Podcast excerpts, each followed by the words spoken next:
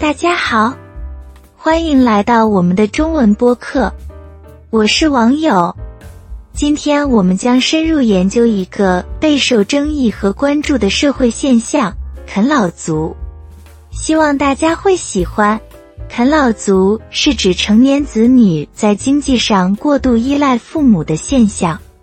这种现象通常表现为成年子女无法独立承担自己的生活费用、房租或购房等开支，而需要依赖父母提供经济支持。这些成年子女可能长时间居住在父母的家中，或者频繁向父母要钱。形成了一种家庭中经济关系的不平衡。啃老族一词带有负面的含义。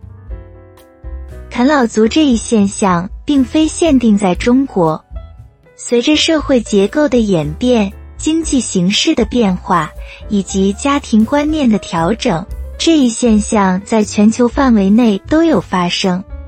如在英国、日本、韩国等一些国家。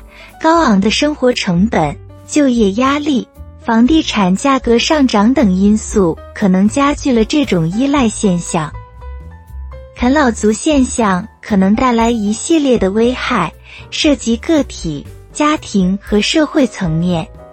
如长期依赖父母，可能导致个体的独立性受损，缺乏独自承担责任的能力，影响成年人的成熟和自主性。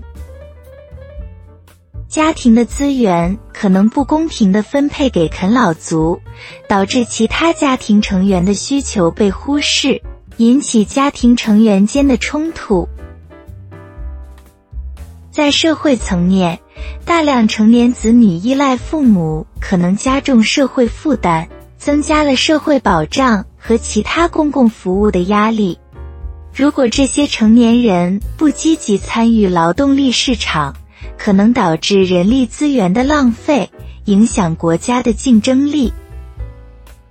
此外，啃老现象可能加剧社会不公平，使得依赖家庭支持的人在资源和机会上获得不正当的优势。